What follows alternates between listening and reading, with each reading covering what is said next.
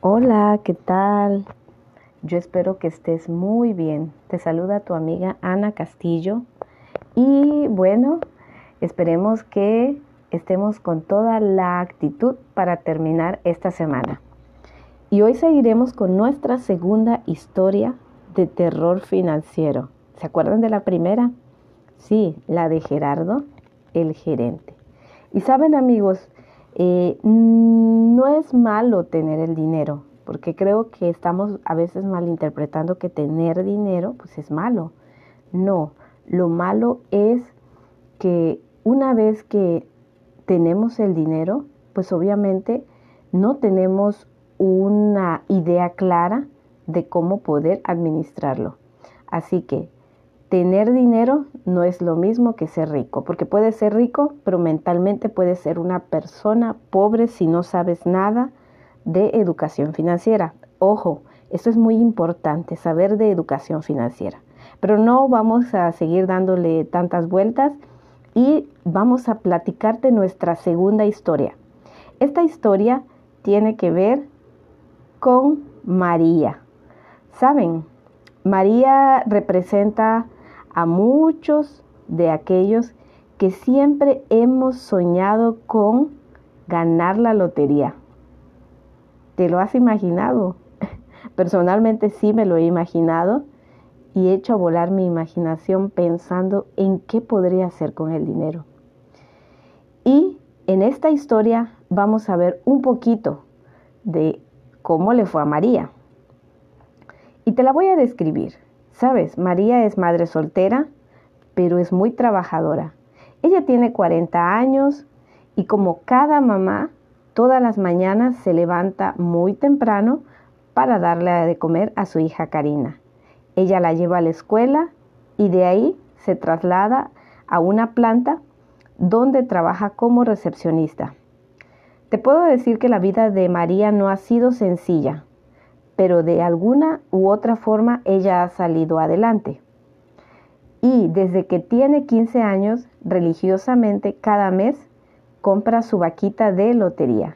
Son apenas unos pesos y aunque la probabilidad de ganar es bajísima, siempre está la esperanza de que pueda pegarle al gordo y ahora sí, la vida está arreglada.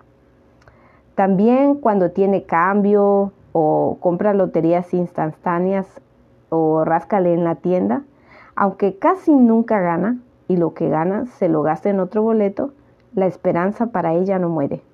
Una vez se ganó 500 pesos y se burlaban de ella. Por supuesto que María acude también a las casas de empeño cuando las cosas se ponen bastante difíciles y ha comprado sus cosas en pagos semanales. Sabe que es mal negocio, pero ¿qué otra opción hay? Así pagó el bautizo y la graduación de Karina. Y a dos años están sus próximos 15 años. Así que ya va pensando en qué podría empeñar para hacer y celebrar la fiesta de 15 años para su hija. Y así es como siempre lo ha hecho y así es como se ha hecho siempre. Pero las buenas personas algunas veces reciben lo que merecen. Y aquí empieza la historia también. María le llamó un día llorando a su mamá de emoción, gané la lotería, gané la lotería. La vida no volvería a ser la misma.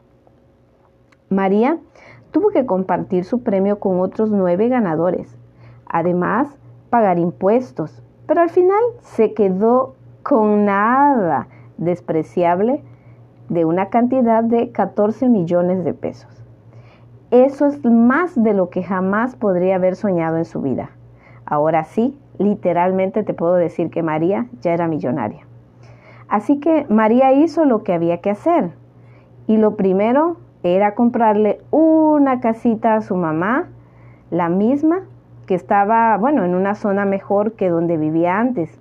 Por supuesto, por esta casa déjame decirte que pagó dos millones, más el coche, los muebles, y a no dudar, pues su mamá se lo merecía, era su mamá de María.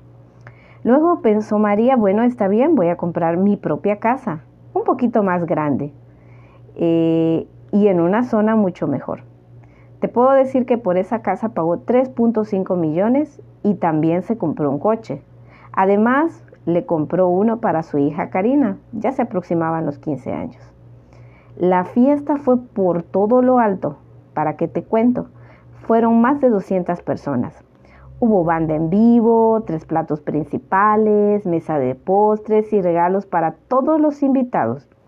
Fue en el salón más grande de la ciudad, con cascada de agua y jardines iluminados. Realmente era un verdadero sueño. Claro, los invitados pues fueron más de los esperados, pero después de que recibió el premio, se enteró de que había primos, tíos, cuñados, ahijados que ni conocía pero familia es familia. Así que de regalo de 15 años, tanto ella como su hija pues decidieron darse un tour por Europa de mes y medio. Ella renunció a su trabajo, después de todo era millonaria. Aún le quedaban unos milloncitos, pero si los cuidaba le podían durar muchísimo tiempo. Entre tanto, nuevas propuestas de inversiones y tarjetas de crédito le llovieron. Así que ese año se llevó a su mamá y a su hija de compras a San Antonio. Luego pasaron a Orlando a conocer a Mickey Mouse. De regreso, un tío llamado Felipe la invitó a desayunar. ¿Y qué creen? Le tenía una propuesta de negocio buenísima, renta de equipo para construcción. Todo lo que tenía que hacer María era poner la nada considerable suma de 5 millones. Con esto podría montar la oficina y comprar los tractores. Y con ello, pues obviamente ganaría una cantidad mucho mayor. María, aunque no sabía mucho de tractores ni de inversiones, pero confiaba en su tío Felipe, primo de su mamá. Así que decidió convertirse en empresaria. Después de todo, era millonaria. Tiempo después, es decir, un año, la empresa aún no arrancaba y tenía los tractores parados. El tío Felipe para nada que aparecía, mucho menos ganancia alguna. La casa gastaba mucho en mantenimiento y los coches ya necesitaban revisión, pero mejor esperarse a que se descompusiera. Todavía aguantaban un poco más y ella junto con su hija tenían los closets abarrotados de ropa nueva y bolsas importadas. Cuando María se fijó en su cuenta, se dio cuenta que apenas quedaban 1.5 millones de los 14 iniciales. Fue entonces cuando apareció el tío Felipe. Solo nos falta un millón para echar a andar esto. Ahora sí, es lo último. Cuando el mes siguiente llamaron del banco para cobrar sus tarjetas, María debía la cantidad de 300 mil pesos. Así que ya te imaginarás, empezó a desesperarse. Le dijo a su hija Karina que tendrían que vender un coche. Fue una gigantesca pelea y Karina se fue de, ese día enojada de la casa. Ahora María tenía 100 mil pesos, 100 mil pesos en el banco.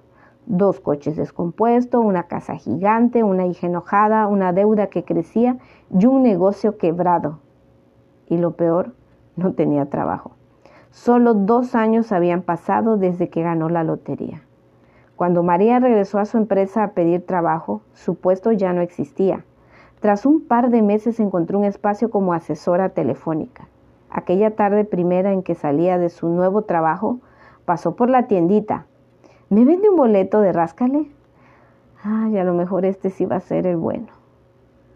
Sabes, la historia de María es la historia de muchos de que viven esperando el milagro externo que los sacará de pobres o le van a pegar a un super negocio o les va a caer una herencia o se van a sacar la lotería. Este sistema es aún peor que el de Gerardo y lamentablemente es uno de los más socorridos. Y aquí vamos a analizar. Las posibilidades de ganar la lotería o pegarle al gran negocio son ridículamente diminutas y la probabilidad de ganar algo serio es de un, entre 5 millones más o menos dependiendo de la lotería. Así que no es bueno apostar para nada con esas probabilidades. ¿Te has preguntado por qué la mayoría de las loterías del planeta son controladas por el Estado? No es raro encontrar en literatura financiera esta frase. La lotería es el impuesto de los pobres. Es vender una esperanza falsa a millones de personas a cambio de unos cuantos pesos es un gigantesco negocio para el Estado. Si desde, miren, vamos a pensar, si desde los 15 años hasta los 40 años que María tenía, hubiera ahorrado lo que gastó en esas loterías o en comprando esos cachitos instantáneos, vamos a poner unos 200 pesos semanales e invertido en un instrumento sencillo, es decir, a un 7% anual. Ahora tendría más de 1.2 millones de pesos.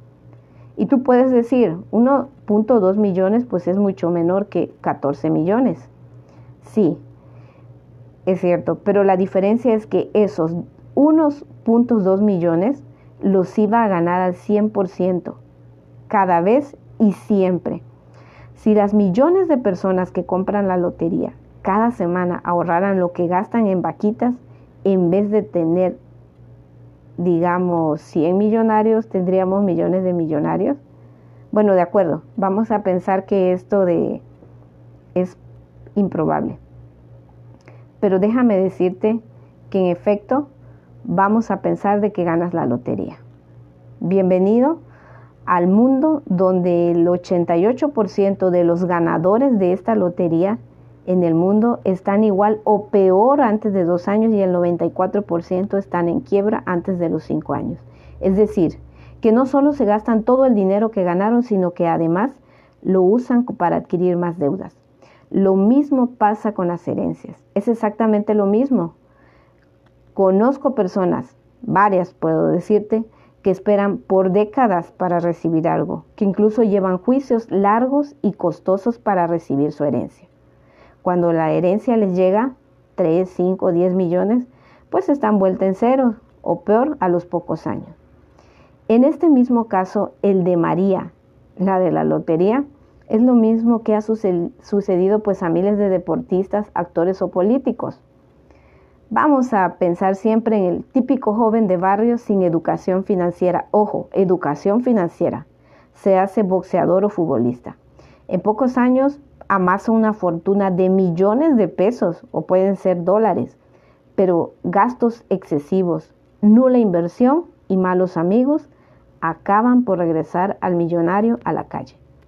Por eso hemos visto que personajes como Nicolas Gage, Mike Tyson, Kim Basinger, Ana Torroja, Winnie Houston y hasta el mismísimo Michael Jackson terminaron por declararse en quiebra después de haber vivido años de éxitos, pero también de excesos. Y la lista de tanto de futbolistas y boxeadores es igual de larga. Pensaron que el dinero seguiría llegando siempre, pero no fue así. Es por esto que no digo que el dinero no sea bueno, es excelente. Tampoco digo que los ricos no tienen dinero, y sí tienen dinero y mucho. Lo que digo es que recibir más dinero no te hace rico en automático como dice el clásico dicho financiero, no es cuánto ganas, sino cuánto guardas. Porque si apenas andas en bicicleta de rueditas, ¿qué te hace pensar que podrás manejar una moto de carreras? Miren, es importante ganar dinero, claro que sí, pero es más importante saberlo administrar. Para ello es esencial tener en mente esto, el crecimiento personal y la educación financiera. Es por eso que hoy afirmo que el dinero puede ser una maldición. Pero si no tienes aún mentalidad de millonario, entonces solamente serás un pobre con mucho dinero y un tonto y su dinero muy pronto se separan. Y claro, yo espero que no seas como María la de la lotería. Nos vemos hasta la próxima con nuestra última historia, Mauro el Millennial. Que pases buenas noches. Bye.